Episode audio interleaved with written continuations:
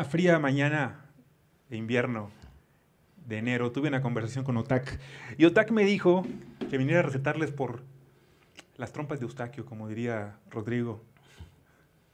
Un poquito de los mensajes que vamos a hablar el día de hoy. Tengo un invitado que me da un gusto enorme, la verdad, con que me da el gusto enorme de compartir el día de hoy. Cris Faure. Cris, ¿cómo estás? Pues muy contento de la invitación, agradecido también y pues esperando a ver qué, qué, podemos platicar. Sí, un honor, la verdad. Fíjate que cuando le avisé a muchos amigos cercanos que mi primer podcast iba a ser contigo, porque lo busqué de esa manera. Sí. Muchos, debido a mi profesión, me dijeron, ah, ok, vas a traer algún médico. No, no, no, es chef de Casa Nostra. Muchos te conocen, obviamente, porque saben quién es Chris, pero vamos a platicar un poquito más de quién es Chris. Pero eh, cuando les dije, me decían, pensábamos que ibas a hablar de salud, sobre todo. Le dije, no exactamente. Y voy a apoyarme un poco en una frase de Jodorowsky o Chororovsky, como le dicen algunos por ahí, que se pasa a veces el, el buen Jodorowsky. y decía que el arte que no sana no es arte.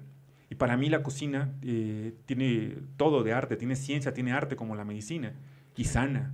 ¿Cuántas veces alguien no con ese platillo que le remite a la infancia o que le despierta nuevas emociones, no sana algo que no sabía que, iba a sanar ese día y ese día lo sana. Esto te debe haber tocado infinidad de ocasiones, ¿no? Sí, sí, sí, pues eh, creo que, es parte también de, lo que me, impulsó a, cocinar, ¿no? Es esta, esto que transmites, ¿no? Y además es muy inmediato esta transmisión, el, que lo perciban y eh, la satisfacción que ellos reciben, pues esta es tu ganancia, ¿no? Es lo que de lo que Marx hablaba de la, de la plusvalía, ¿no? Sí. Esta es tu ganancia, ¿no? Es tu valor agregado. Y, creo que la cocina sí, sí, no solamente es alimento, no solamente es este es comida, sino también es, eh, es alimentar el alma, es alimentar recuerdos, alimentar eh, momentos, ¿no? creo, que, creo que es importante por eso la, la comida, la, la cocina me, da gusto que lo veas de esa manera. Yo, yo estaba seguro, pero tenía que preguntarlo. Tú obviamente ves a la cocina también como una forma de sanar, como una forma de arte, ¿no? Sí, totalmente. Tal vez como arte, ¿no? Tal vez soy un poquito más rudimentario, pero sí como que, que, obviamente transmita algo, que, que, transmita emociones, que transmita cariño, que transmita amor, porque siempre tienes que cocinar con amor, ¿no?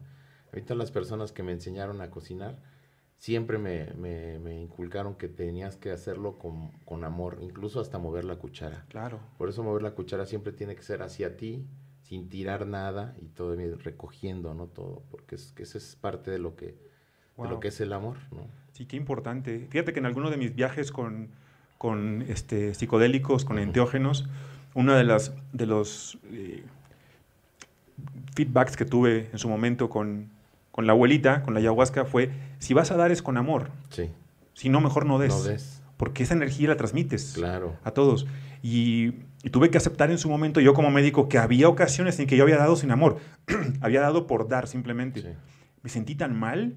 Claro, estaba en un estado alterado de la conciencia por el enteógeno, pero, fue muy bello porque te lleva a eso y es qué mal se siente, ¿verdad? Dar sin amor, porque también se siente mal cuando recibes sin amor del otro lado.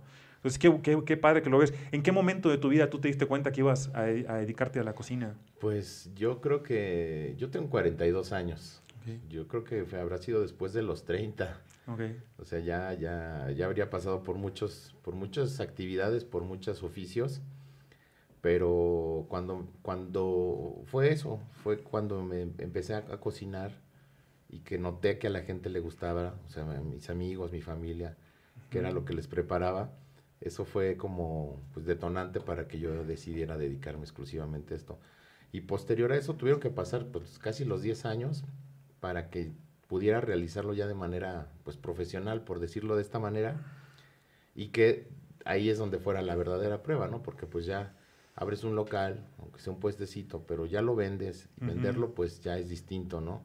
Ya ofrecerlo a la gente, pues sí, a lo mejor es como como cuando comienzas en algún oficio y no faltará quien te eche porras, ¿no? Tus tías, tu abuelita, pero ya cuando se lo vendes a, la gente, pues este, ya es diferente, ¿no? Porque hay distintos gustos, hay distintos paladares, y a la gente comenzó a agradarle lo que les gustaba, y creo que yo también ya comencé a creérmela, ¿no? como cocinero, propiamente como cocinero, más que como un chef, con ese título. Sí, estoy al frente de una cocina, pero la comparto también con Angélica. Pero no es tanto el, el, ego del chef, sino con el, el, concepto de cocinero, porque pues yo soy el que mete las manos, también cocino, preparo las cosas. Muchos platillos son creación mía, entonces no es, no es, es cocinero, ¿no? Claro. Es, ensuciarte las manos. El perro no requiere que le digan perro para que ladre, ¿no? Sí. A fin de cuentas. Así es. De esa manera. ¿Y cuáles son tus creaciones más importantes? Yo, yo he probado muchas, no, no todas, me parece, hasta el día de hoy. Aún tengo muchas cosas que ver en, en, el menú, pero ¿cuáles son las más importantes para ti?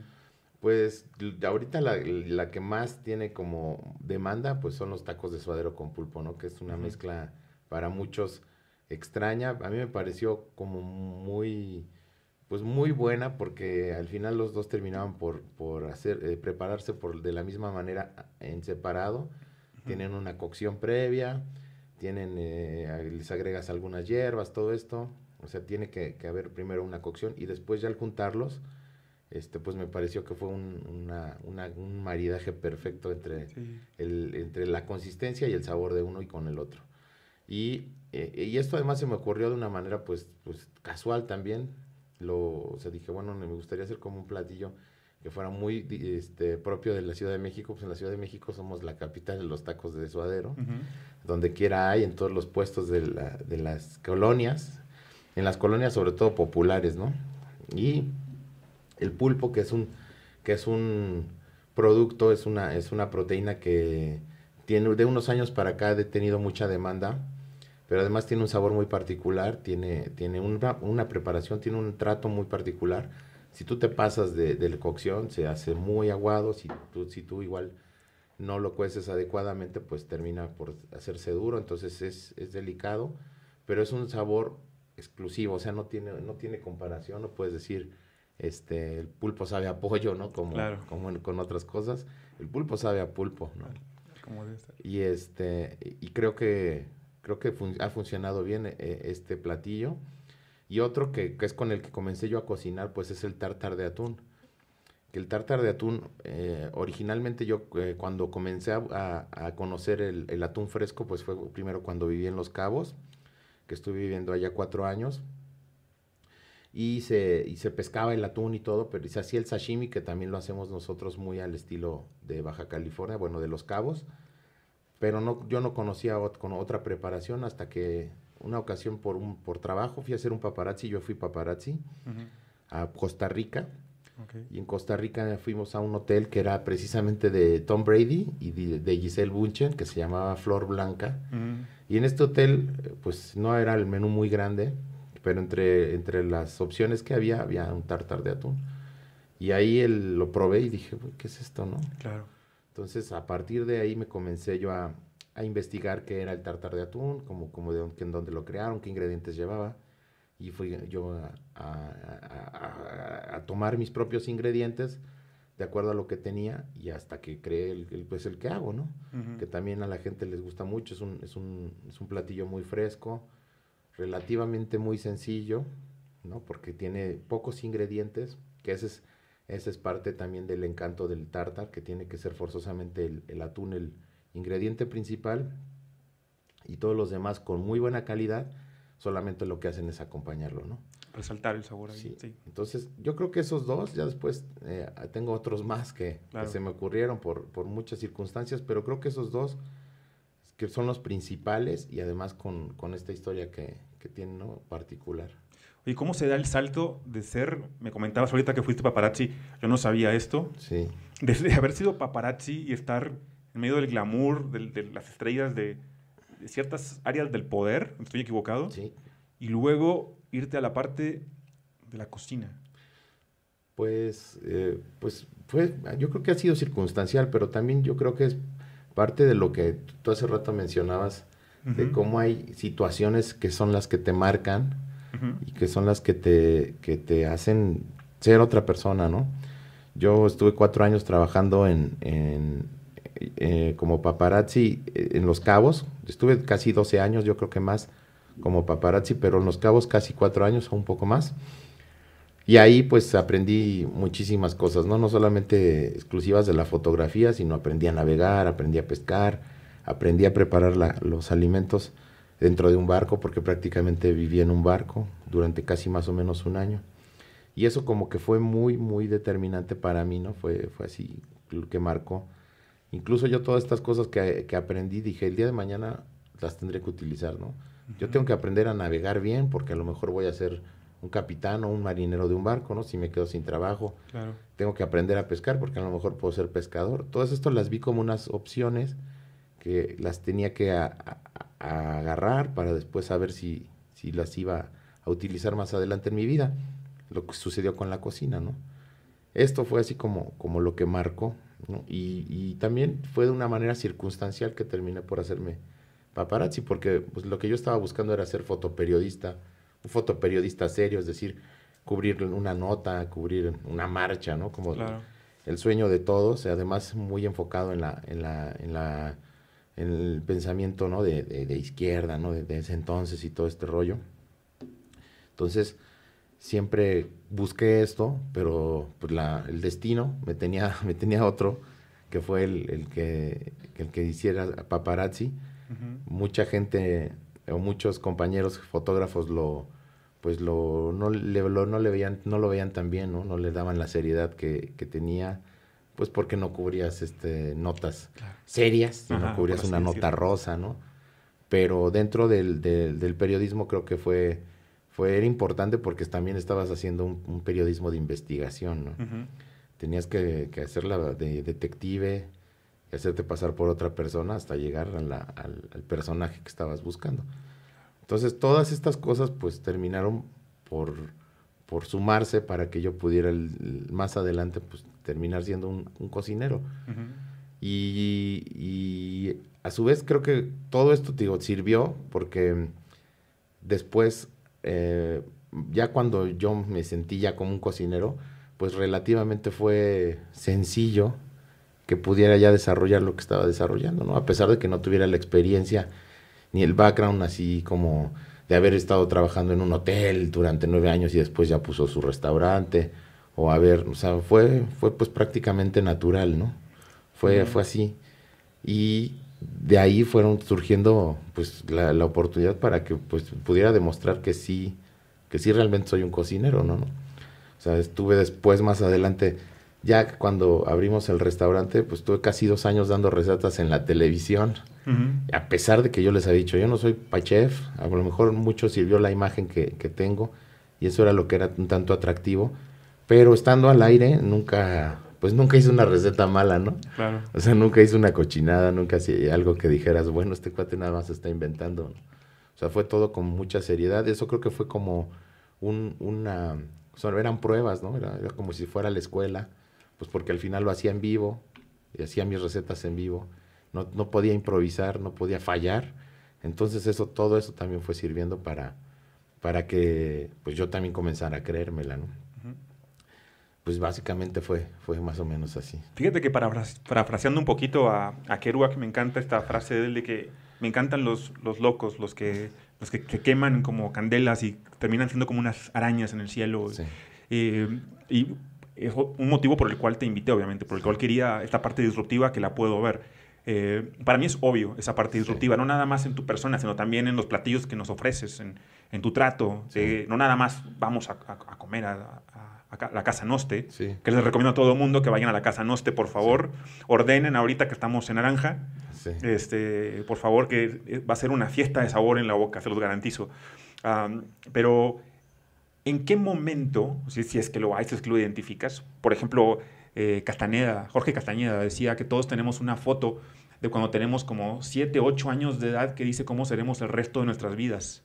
Y muestra en su biografía que hace del Che Guevara, en la primera página pone una foto del Che Guevara montado en un borrico ahí en Argentina, viendo desafiante a la cámara, como montado en sus ideas y desafiando a, lo que viniera, viniera enfrente, ¿no? Eh, yo encontré mi foto. A lo que voy con mi pregunta es, ¿tú identificas el momento en el cual te graduaste como, como cocinero? En el cual tú dijiste, hoy sé que soy, soy todo lo que puedo ser, pero cocinero soy. Yo creo que hace 12 meses, eh, o 12 meses, yo creo que hace como 12 años que, que, ya hacía comidas para, para, la familia. O sea, ya era, eh, ya lo, ya, ahí ya era eh, como, como fue el punto, ¿no? Donde decía, sí, él ya, él viene, hace sus recetas, las comparte, todos están contentos, hacíamos reuniones exclusivamente para que se hiciera de comer o que yo hiciera de comer. Pero esto que dices de, de Carlos Castaneda, creo que, que de, ser como soy, creo que apenas lo, descubrí hace como unos meses cuando mi hermana me, enseña una carta a los reyes, cuando tendría yo como seis años, y bueno, hago toda mi petición, y al final, este... Eh, les, les agradezco, les dije que no me había portado bien y les puse que yo soy rock, soy rock. Ok. O sea, teniendo siete, seis años, soy el rock, soy, soy rock. A huevo. Y, le digo a mi hermana, ¿por qué habré puesto esto, no? Pero, y después ella ya me dice, bueno, es que desde niño tú siempre fuiste de esta manera. Tú te querías vestir así. Tú siempre tuviste una personalidad de esta manera. Así, desde, desde niño y después como, como ya como niño igual. O sea, recuerdo haber estado en la, en la primaria y con una personalidad muy, muy clara y después ya de adolescente, pues no se diga, ¿no? Porque es ya la rebeldía. Yo me empecé a tatuar a los 15 años. Okay. Y de ahí, pues no se diga, sigo tatuándome todavía. Todavía. Entonces, creo que, que, que sí, sí sé cuál es, cómo, cuál, ese fue el punto en el que digo, ah, ya, siempre he querido ser diferente, nunca me gustó, nunca, por ejemplo, yo estudié filosofía. Estoy filosofía en la UAM, en Iztapalapa, y no encajaba tampoco, ¿no? Dentro de, de todo esto académico que había, no encajaba. Después mi intención era ser político, ¿no? Me gustaba la grilla. Y hice el intento, incluso estuve este, en el Instituto de Capacitación y Desarrollo Político del PRI, ahí. Y este, y pues conocí mucha gente muy brillante, muchos filósofos, pero tampoco estaba, yo, yo no encajaba ¿no? en el perfil de lo que ellos buscaban. También busqué ser este, em, publicista, estuve en McCann Erickson, y este y tampoco encajaba. O sea no era no no era tenían, querían que yo fuera de traje no y no me gustaba. Y ahí había muchos conflictos. Todavía hasta el último trabajo formal que tuve que fue en TV Notas eh, nunca les gustó la manera en que yo vestía nunca les gustó la manera en que pues mis tatuajes o mi apariencia. Y ahora es, tan tan chistoso porque digo ahora es pues es un ejemplo no para muchos es o sea, te ven a ti como te vistes y dicen, ay, este güey me gusta cómo se viste. Incluso yo creo que si me lanzara ahora como político, tendría muchos... Completamente. Muchos, muchos votos, ¿no? Por, por, la, por la apariencia y por, por la forma de pensar. Pero creo que nunca fue, nunca, nunca quise este, entrar en lo establecido, ¿no? En lo que estaba ya marcado desde siempre, ¿no? Me acuerdo haber tenido alguna novia en la, Universidad Iberoamericana y yo me iba de shorts y eran los, los, tatuajes son los primeros que tuve, eran en las piernas. Te estoy hablando de hace 20 años y era que me voltearan a ver todos, este güey se metió, ese güey de la calle. Lo relacionaban luego, con algo... Sí, con, con pues, con, violencia, con, sí, con, con, con pandillerismo, con todo este rollo. Y este y era como, como realmente ser, ser pues, contestatario, ¿no? Ahí, ahí, ahí, en esa época. Creo que también no va evolucionando, ¿no? es, hace poco yo decía que las, este, antes ser contestatario era pues usar drogas y, verte de esta manera. Esa era la manera de ser rebelde, ¿no? De, de este, porque ahora estando en, en, una cuarentena, ahora lo más rebelde que, que, puedes hacer es hacer ejercicio, ¿no? Claro. Sí, en tu casa. Ajá. Fíjate, tocando el tema de la política, yo siempre he dicho que es, es el arte de comer materia fecal y no hacer gestos. Sí, es ¿Lo es? totalmente lo que lo, veo también ese concepto tengo. Sí, así es. Sí, sí, sí. Sí, qué, complicado. Y qué bueno, qué bueno que no te fuiste para el lado de la política. Ahora uno ve con, uno, ahora ve con pena eh, quienes están postulando por los diferentes partidos que son ex, exfutbolistas, ex, artistas, ex viendo una oportunidad únicamente económica, ni siquiera la, intención real de, aportar algo para el país, para la comunidad. Sí, ellos quieren tener poder, ¿no? Ya eres famoso, ya eres popular, ahora lo que buscas es tener poder. Y por otro lado, los partidos políticos lo que buscan pues son sus, sus seguidores. Este güey tiene dos millones de seguidores, pues obviamente va a tener, va a tener votos, ¿no? Claro. El primer experimento, bueno, ya habían sido muchos, pero el primer experimento exitoso pues es Cuauhtémoc Blanco, ¿no? tuvo, tuvo tantos que terminó ahora siendo gobernador de un estado, de un estado tan problemático, tan complicado. Pero esa es la intención de los partidos políticos. Yo incluso después trabajé en Convergencia, estuve en el área de cultura, estuve monito, este, operando una cabina de radio también. Y este, de cultural no tenía nada, ¿no? Claro. La señora que estaba al frente, pues no, no tenía, eh, nada más era chayotera, ¿no? Y este, y pues ya te imaginarás ahí, este, cuates del Dante Delgado, estaba pues todos estos de ahí, que siguen ahí todavía como, como sanguijuelas chupando de... Inquistados. sí, sí, Fíjate que yo tengo un primo que, que, amo con todo mi corazón, lo adoro porque es mi primo y lo, lo vi desde chiquito, y se decidió meter al mundo de la política. Este, seguramente me estoy viendo por acá que estoy hablando de él, pero...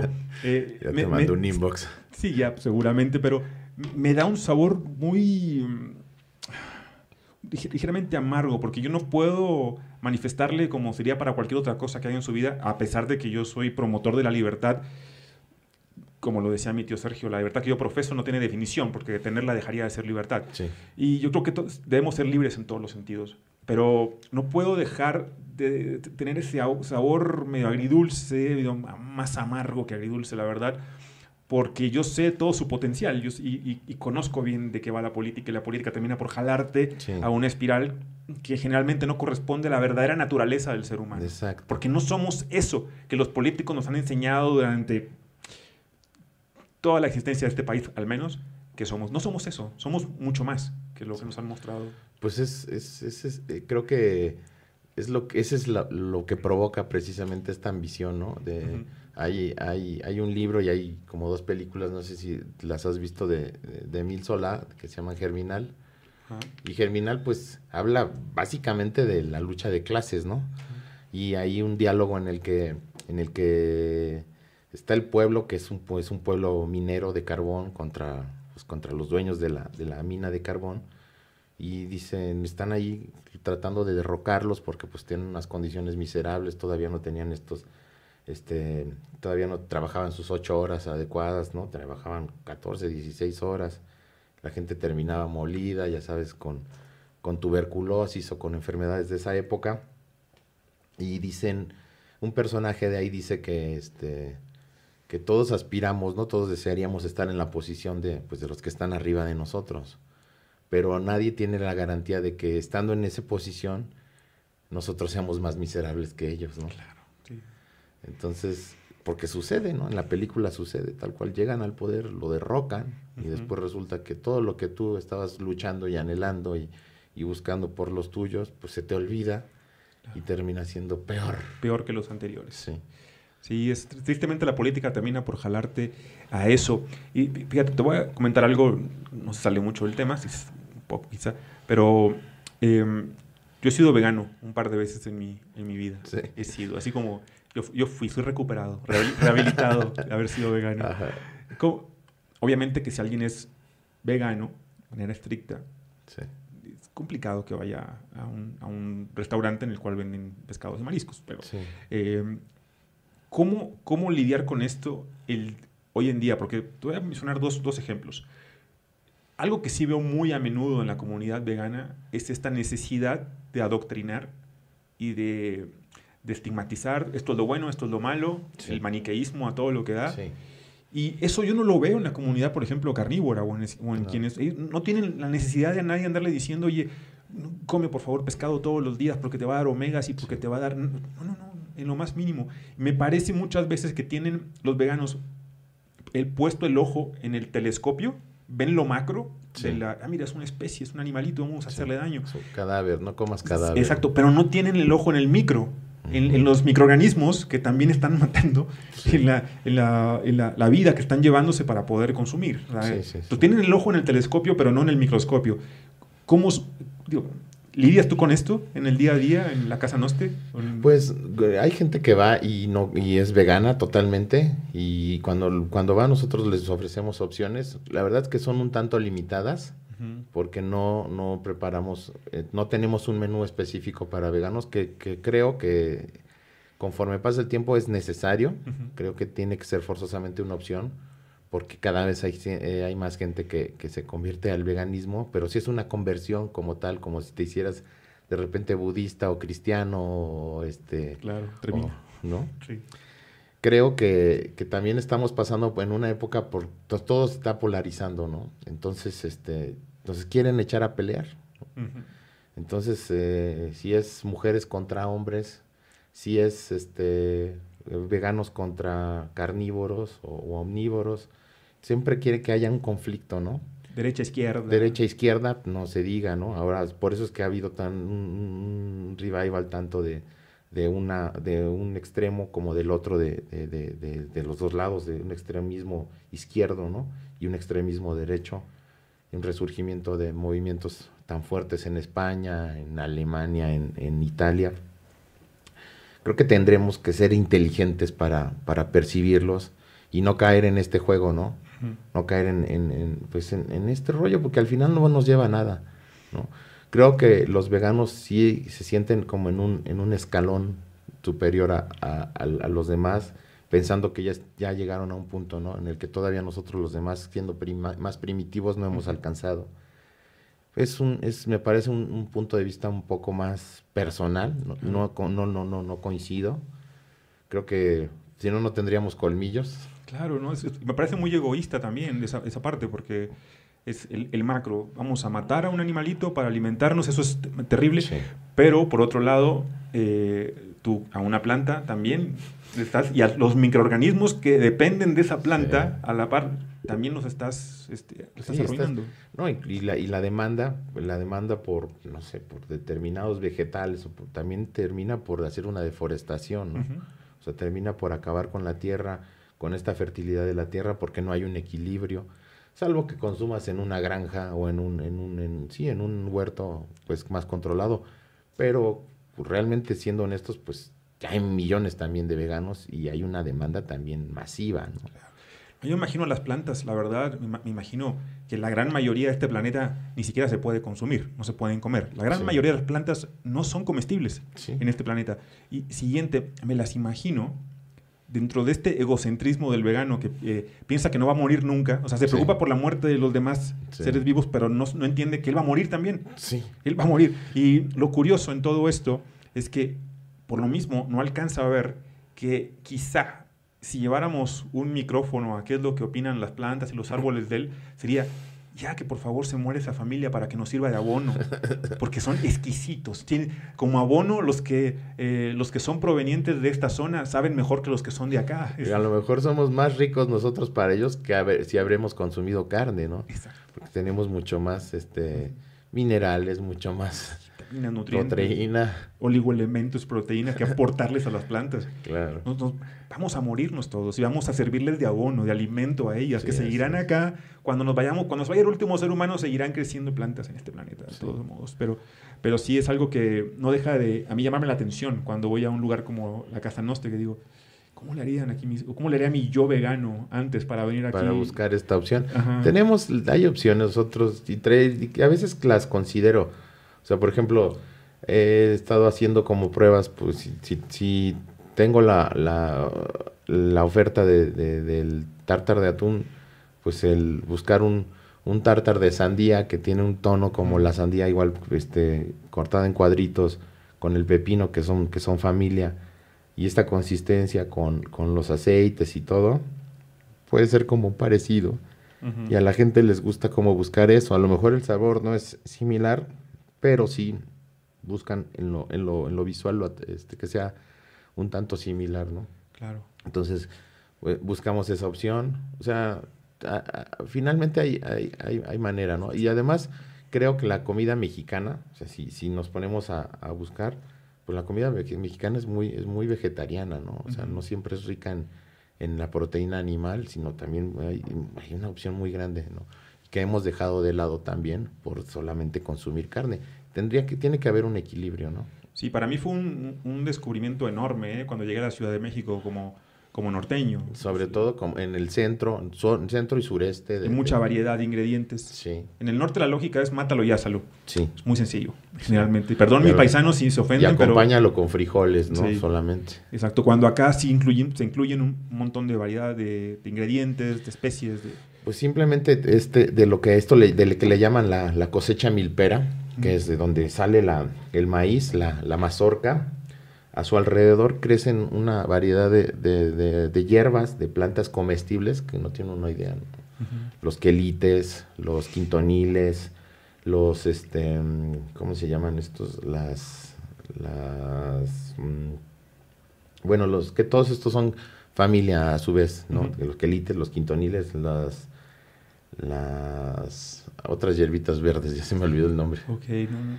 Pero, pero hay una variedad muy grande, ¿no? Y, este, y rica además, y que la hemos dejado de consumir. Ahora, por ejemplo, muchos restaurantes de, de así top en México, pues ellos eh, la promueven mucho. De hecho, tienen hasta muchos parcelas o tienen, tienen este, en Xochimilco alguna, alguna pedazos de tierra donde, donde siembran ellos mismos su, su, su producción. Y este, y te han tratado como de, rescatarlo porque, porque en México, bueno, porque en México actual la, la, la, la, gran mayoría de la gente no las consume, ¿no? O sea, antes era mucha opción, aunque fuera un puesto callejero, la señora de las quesadillas, estas señoras que venían del Estado de México, que venían de Puebla, pues la gran mayoría de su opción de comerte un tlacoyo, una quesadilla, eran, eran vegetales, ¿no? un, champiñones, quintoniles, este, flor de calabaza, que también es milpera, este, papa, nopales, ¿no? habas, todo esto que hemos dejado de consumirlo y que a su vez, digo, mejor, mejor tú que yo debes saber lo que pues son importantes para la dieta también, ¿no? Claro, claro. Y para blindarnos, para protegernos, ¿no? Dicen que el frijol nos, nos protege de muchísimas cosas, ¿no? El nopal, las habas, no se diga, bueno, en, general todas las todas las este las semillas. Que yo he cambiado mucho mi dieta, la verdad que yo llevo probablemente últimos este, seis meses que soy prácticamente carnívoro 100%. Completamente. Sí, este, difícilmente consumo granos, pero sí soy muy, soy muy promotor de lo que es la mm, dieta intuitiva y apuesto mucho a que el paciente eh, en verdad vaya adentro a su intuición, lo que le diga a su cuerpo que requiere, lo, lo, consuma. Eh, y hago dinámicas con los pacientes, por ejemplo, de que, a ver, voltea a ver esto que está en la puerta, ¿con qué lo ves? Y me dicen, no, pues con los ojos. Mi pregunta inmediata es, ¿te quitaste la nariz para verlos? ¿Te quitaste los brazos para verlo? ¿Con qué lo ves? Con todo mi ser, claro. Como cuando comes algo, ¿no? ¿Con qué te lo comes? Con todo tu ser. Todo lo percibes. Con cada sentido de tu cuerpo. Es tan importante, por eso lo que me dices hace rato de que lo visual juega un rol sí, muy, muy trascendental en, la, dieta. Entonces trato, trato de ir por ese lado, pero, pero sí extraño unos buenos frijoles negros con este, charros. Este, pues sí, yo, yo, yo, yo consumo de todo también. Me gusta, me gusta comer de todo, me gusta equilibrarlo, no siempre consumo porque me, luego me dicen, es que comes mariscos diario. No, fíjate que no, porque no me gustaría tratarme, porque eso también determinaría la manera en que preparo las cosas. Y entonces le restaría como, pues a lo mejor ya no lo haría igual, ¿no? Ya te, acostumbras tanto a, a, probar lo que te vas haciendo tú mismo mañoso, entonces lo dejo. Sí lo pruebo cuando preparo mis, mis, mis platillos, pero no, no, no me lo como uno, ni siquiera a veces en, un mes, dos meses. Es el mejor narco el que, no la consume. Exacto. Sí, sí, sí, lo pruebas para ver si está bueno, pero no, este, no te atascas. No, si no, imagínate, aparte con todo eso que tienes, cómo, salir. Sí, sí, sí. otro tema que la verdad me llamaba mucho la atención y lo veían en, tus redes, además de la parte disruptiva que te gusta picarles ahí un poquito la cresta al a lo común de la forma de pensar del ser humano, un poquito jugando, jugandito, jugandito, pero em, de tu incursión en las artes marciales mixtas. ¿Y qué relación tiene esto?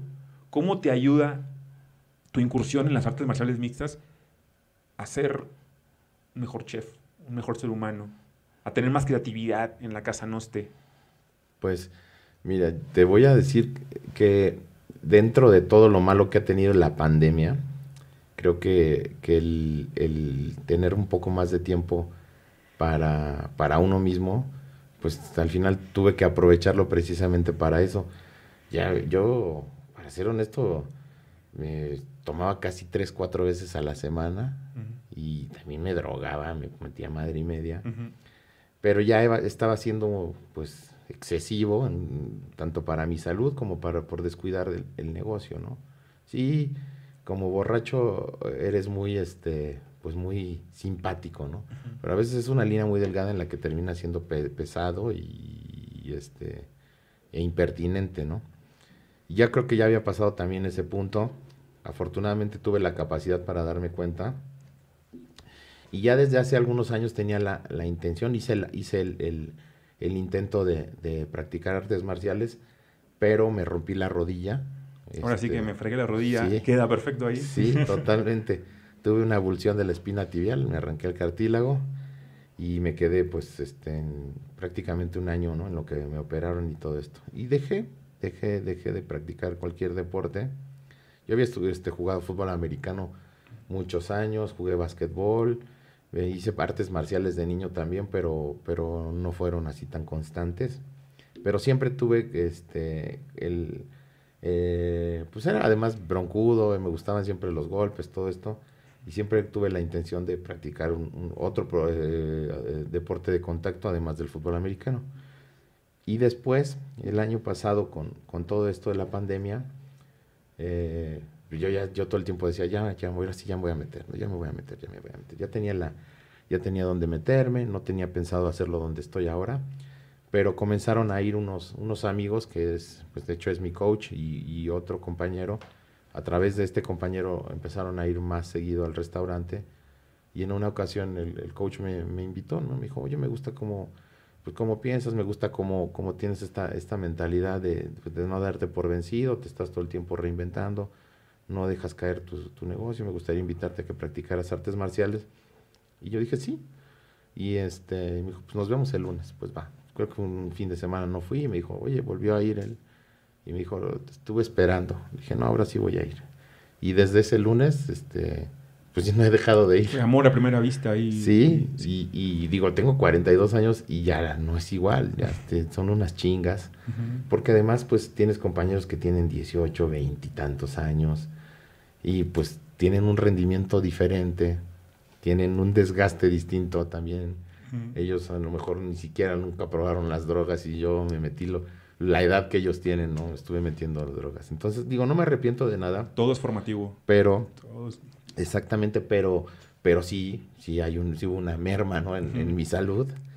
Y este, buscaba esto, pero además también lo buscaba precisamente para, para que hubiera un equilibrio, ¿no? Para que no tuviera ya estos impulsos, estos arranques, ¿no? De, de, pues, obviamente también de, alcohólico y de, y de neurótico drogadicto, estaba buscando este equilibrio y, afortunadamente entrando aquí al, al, al, pues al, equipo, pues todo esto se, se, ha ido disminuyendo, ha ido, ha ido calmándose, ha ido, he ido yo también tomando conciencia de, de lo que hago, de mis actos, de mis reacciones. Entonces buscaba las dos partes, ¿no? Tanto lo físico como la filosofía, como este, este pensamiento en el que tienes que tener pues una tranquilidad, una calma y además humildad sobre todo, ¿no? Estaba ya en un punto donde me soberbio, de sentirme muy fregón y todo. A lo mejor sí soy un tanto como pretencioso, creo que es parte de mi personalidad, pero, pero sí estoy tratando de, tener esta, esta, este eh, camino para, para, la humildad, ¿no? Para, y además, bueno, y además, este, te digo, lo físico, sobre todo.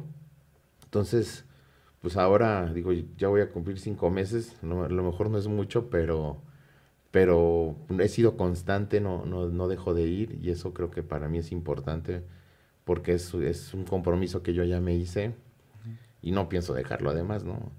Y no solamente, sí, sí, no quiero llegar a viejo sintiéndome duro, tieso, ¿no? Así. Claro.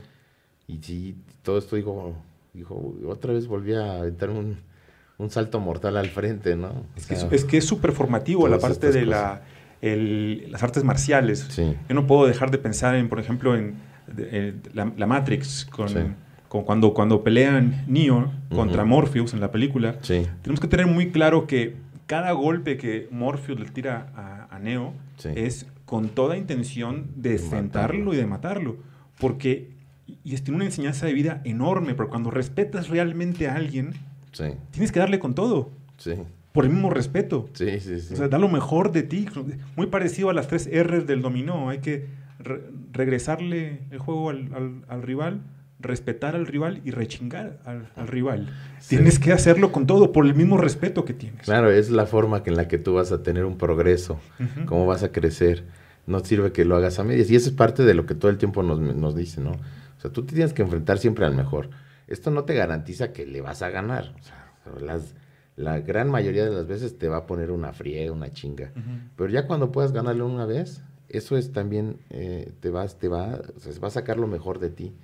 Pero todas las veces que pierdas también vas a aprender muchísimo de eso, ¿no? o sea, y tienes que hacerlo bien, no lo puedes hacer a medias, no lo puedes hacer quedito, ¿no? Es que tiene que ser así. Si te vas a comer un diablo es con todo y cuernos. Sí. Es enterito, no es más o menos. Aparte, las luchas terminan por tener una especie de alegoría o metáfora en imagen en el subconsciente que nos ayuda en lo cotidiano. A, a, lo mejor no va a ser un golpe el que te van a tirar, pero va a ser una medida de nos vamos a sonar, nos vamos a semáforo rojo en la pandemia. Sí. ¿Cómo enfrentas las cosas? ¿Cómo enfrentas? Sí, claro, son, son, son, son retos, cómo tú enfrentas, incluso para cómo te, te comportas con la gente, cómo tú te... O sea, si tú ya, yo ya me enfrenté al rival más fuerte que tengo en el equipo o en un contorneo, pues me tengo que enfrentar a la vida lo más adverso que pueda yo tener, ¿no? Claro. ¿Cómo lo voy a, cómo lo voy a enfrentar? ¿Cómo lo voy a encarar? A lo mejor no voy a ganar, pero esto no quiere decir que me esté echando para atrás, ni que me esté dando por vencido, ¿no? Creo que es importante. También otro, otra parte que creo que es importante, pues el, el, el, esta convivencia que, que, me dicen, es que cómo aguantas que te peguen en la cara, ¿no? que te desvíen la nariz o que te pongan un ojo morado. Pero eso también es parte de que hace, hace alianzas, ¿no? Hace, hace, hace comunidad. O sea, pues si ya, ya, ya te son un cuate, pues no importa, ¿no? O sea, de todo, ahora hace, estás estreches de, de, la, las amistades, ¿no? Claro. De la hermandad. Creo que eso, eso lo he, lo he notado mucho en el equipo. Hay, un, hay una comunidad muy, muy grande, muy importante. Nos tratamos de ayudar, tratan de apoyar a mi negocio. Yo también trato de corresponder de la misma manera porque no puedo no puedo actuar de menos, ¿no? O sea, ellos están tratando de hacer esto, de fortalecer esta comunidad. y, y, de mi parte también es lo que yo puedo ofrecer, ¿no? Entonces creo que es, eh, es parte, es formativo, por eso creo que es importante también que los niños pudieran practicarlo, ya sea cualquier deporte, ¿no? Porque es parte de eso, las, los deportes son formativos, te, te dan otra visión de las cosas, ¿no? Es lo que mucha gente, por ejemplo, que practica la yoga. Sí. Y yo a veces hago un juego, yo no practico la yoga, lo, hago de manera muy rudimentaria, muy, la verdad, muy eh, limitada, uh rupestre. Pero hay una cosa muy interesante y que estoy seguro que le vas a encontrar la, misma lógica que en las artes marciales mixtas. Eh, muchos toman la práctica de la yoga para la parte del desarrollo físico, de embellecer el cuerpo. Cuando no tiene nada que ver con eso. O sea, eso es una consecuencia, eso es secundario. Lo verdaderamente importante de la práctica de la yoga es el embellecimiento del alma, pero el cambio de óptica de las cosas. Porque, supongamos, tú estás en una posición viendo de frente y luego estás viendo de lado, luego para el otro lado, luego para arriba, luego en oblicuo, para acá, para acá. Y lo que te hace eso, sin que te des cuenta, es muy parecido a lo que Miyagi le enseñaba a Karate Kid en la película, que no entendía por qué carajos le, ponía a pintar la cerca o le ponía a pintar en círculos, en wipe on, wipe off, este, limpia para un lado, limpia para el otro, y lo comprende después, que tenía que ver con cómo aprender a bloquear ciertos golpes. La yoga es lo mismo. Ante una problemática de la vida, lo que hace es darte herramientas para no ver un problema así, sino para verlo por todos los ángulos posibles que puedas ver ese problema y encontrarle solución. Para salirte del cliché, que, porque somos hijos de clichés, nos, repiten clichés toda la vida y nos casamos con ellos. Como por ejemplo, eh, yo nada más para adelante, para atrás ni para agarrar vuelo. No, mijito, yo para atrás, para un lado, para el otro y para donde se deje. lo mismo pasa en las artes marciales. El box es así. O sea, sí, bueno, hasta lo tienes de frente, pero puedes buscar la opción, Exacto. las opciones para atacar a tu oponente y defenderte también. Sea, no solamente tiene que ser frontal, como dices, es exactamente igual. Es igual, igual, igual. Pero sí es cierto, somos, somos de, de clichés totalmente, ¿no? Siempre nos, nos, nos marcan, nos... tú, tú como, en tu caso a lo mejor, o sea, tú eres médico, forzosamente tenías que ser de una manera así, ¿no? Es, o sea, hasta cómo tienes que vestir, cómo tienes que pensar. El kit completo. Sí, así. Y muchos llegan pidiéndolo a la, consulta, llegan y... Y el doctor. Sí. Están esperando ver al doctor Simi, ¿no? sí, exacto. Oye, pero qué bonito. Y aparte, en, dentro de las artes marciales mixtas incluye el jiu-jitsu, que, si, jiu que si bien tengo entendido, usa mucho más la fuerza del oponente. Así es. Para, para, o sea, no tanto con la fuerza con la cual me quieras agredir, es con la cual serás tú mismo agredido. Sí, pues es por eso que le llaman el arte suave, ¿no? Tiene... Son movimientos muy, muy sutiles, a veces no, no es necesario que te desgastes, a pesar de que estás en, tienes que ser muy inteligente. Decía ayer precisamente que fuimos a entrenar, es como un, como un ajedrez, ¿no? Decía el coach. Porque estás esperando que el otro haga un movimiento para que tú puedas hacer otro movimiento. O, o el que tú hagas un movimiento engañando a tu oponente para que él caiga en esta jugada y después tú ya lo puedas eh, dominar, ¿no? O sea, porque ya lo quisieras tener en esta posición. Así es, es por eso es que, sobre todo el, el jiu-jitsu, hay, hay, gente que tiene 100 años y practica, sigue practicando jiu-jitsu, ¿no? Qué fregón. Y, es, es, fuerte, es pesado, terminas con las manos, terminas con las manos destrozadas, con los dedos destrozados, con las orejas igual, pero, eh, pero, pero es, pero sí es mucho de inteligencia, ¿no? Sí son trofeos a fin de cuentas, ¿no? También. son un poquito de trofeos.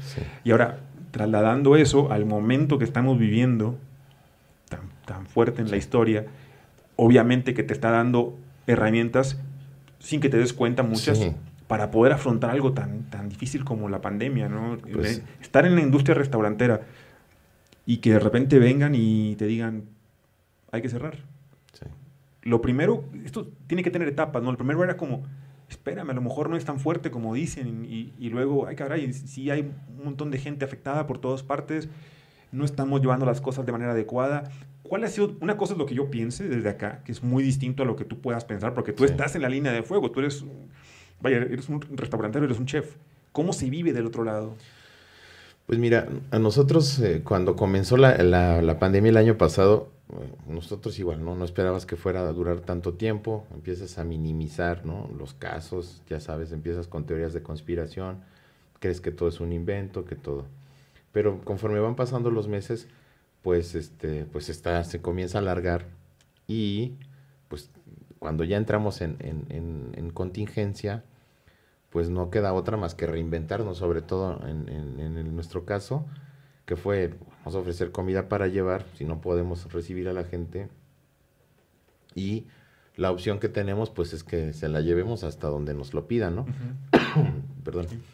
Este, y pues eh, fue así, o sea, redujimos nuestros gastos de operación, es decir, solamente trabajamos prácticamente cuatro o cinco personas y además de, preparar eh, muchos alimentos que, eh, yo hago, además de, hacerlo yo, también yo, los, yo mismo los entregaba, ¿no?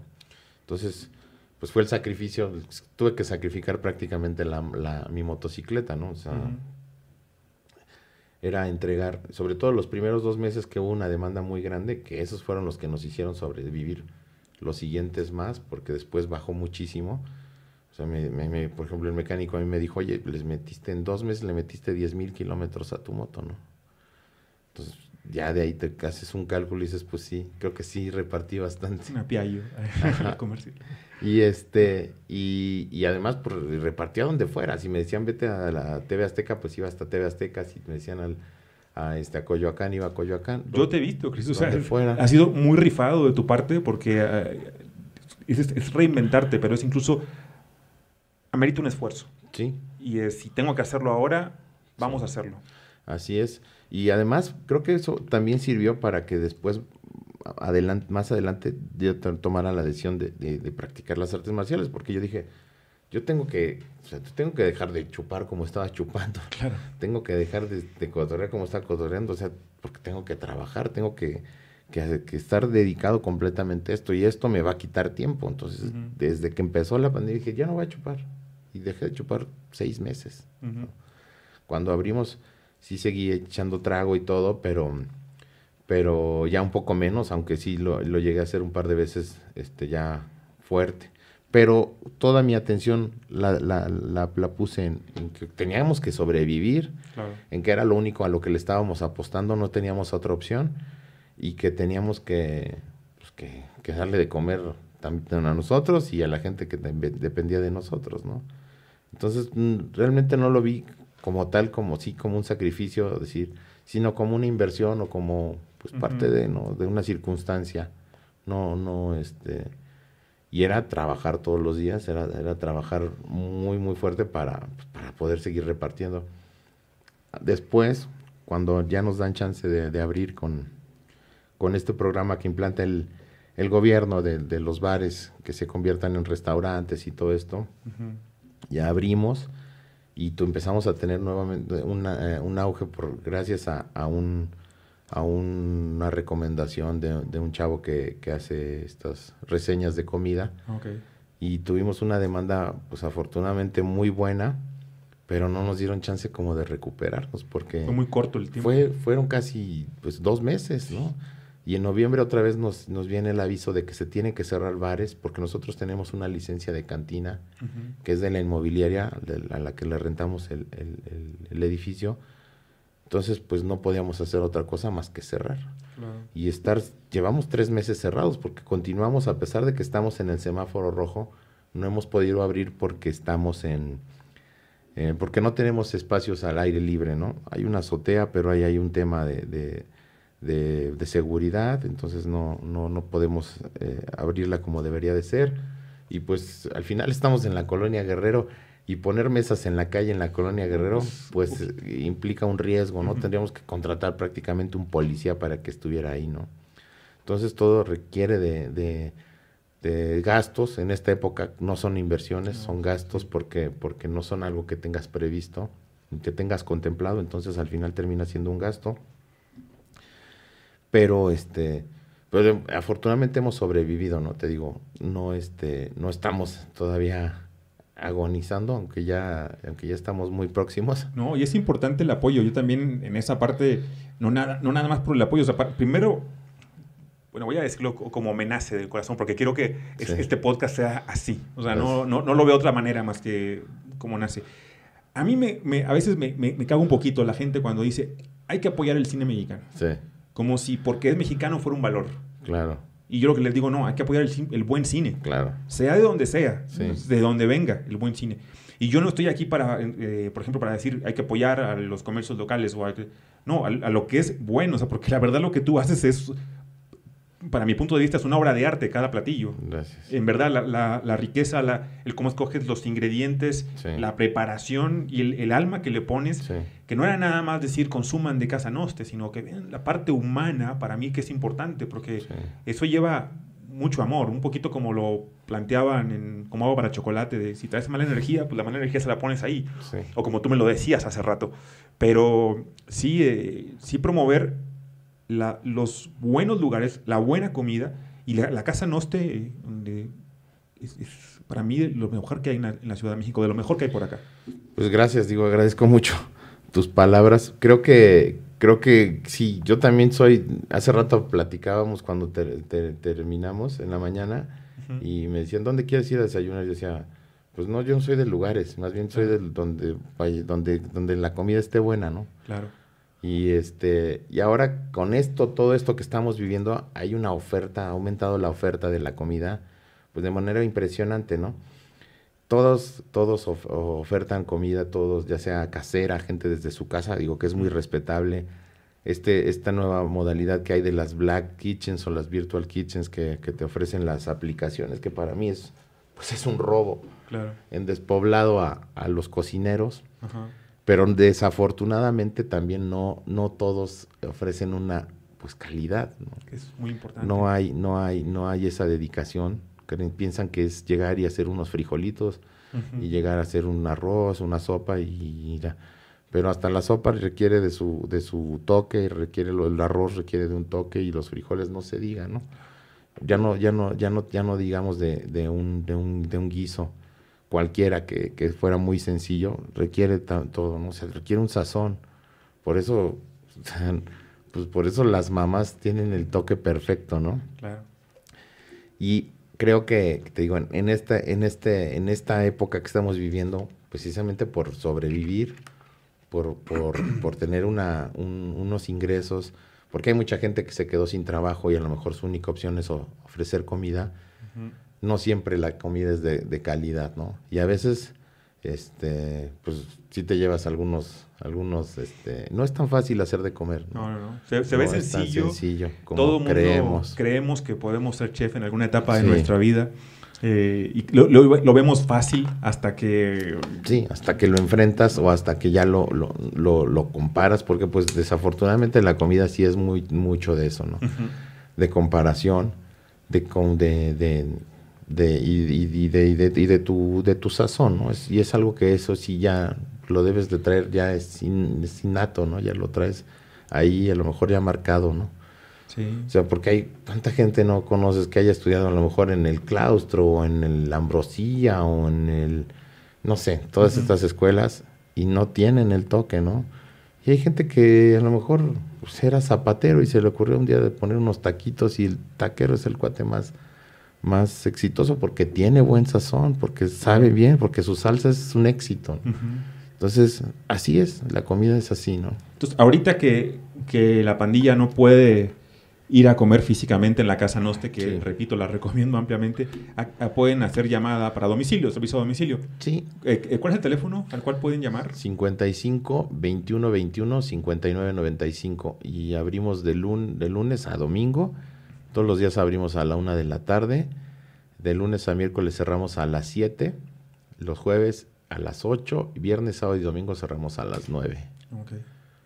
Mi recomendación especial a quienes vayan a, pedir, porque la verdad es, no, encuentro otras palabras con qué definirlo, es una fiesta de sabor en la boca, es el aguachile de mango, ¿cómo es? De mango, ¿verdad? Es, un aguachile de mango con habanero, es el que te gusta ti. Ese es, que está una exquisitez de otro, de otro planeta.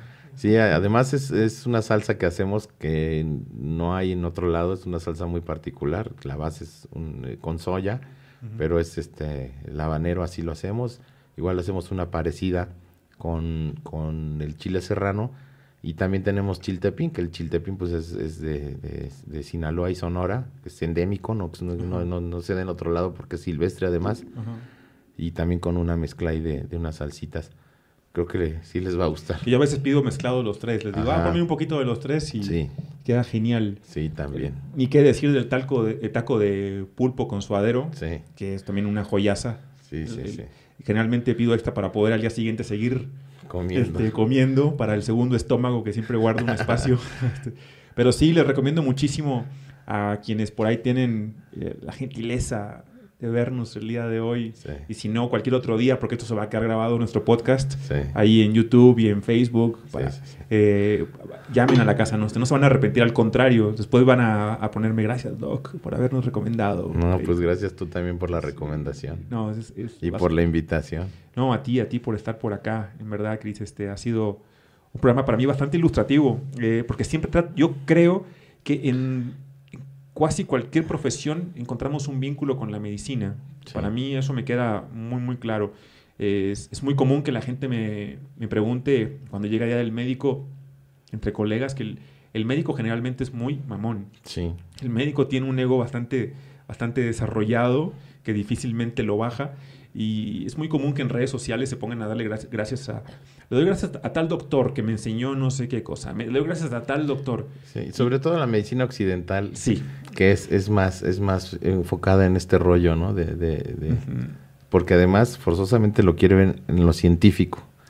Y no se, ven, no, se, no se van por lo espiritual.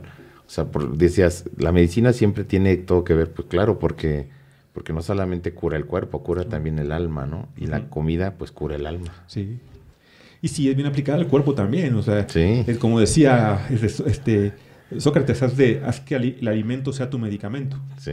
Entonces, este, sí, hay, hay demasiada relación y yo cuando mis colegas te empiezan a citar a algún maestro que me dio clases como gracias por haberme enseñado. Yo, por joder, siempre les digo, pues yo agradezco al doctor Zeus y al doctor Martins, que probablemente son de los que... De los que más te han los que más aprenden, me han inspirado. Y porque te, lo comentaba hace rato, de quien más he aprendido yo, curiosamente, no es de aquellos que tienen todos los pergaminos. ¿no? Yo he aprendido de la gente que menos se imaginan en un mochilazo, en un este, en una pedota. En una parada, ¿no? A comer ahí en un puestecito que jamás vas a volver, ¿no? Exacto. Y la enseñanza que te dejan son joyas, son perlas para el resto de tu vida.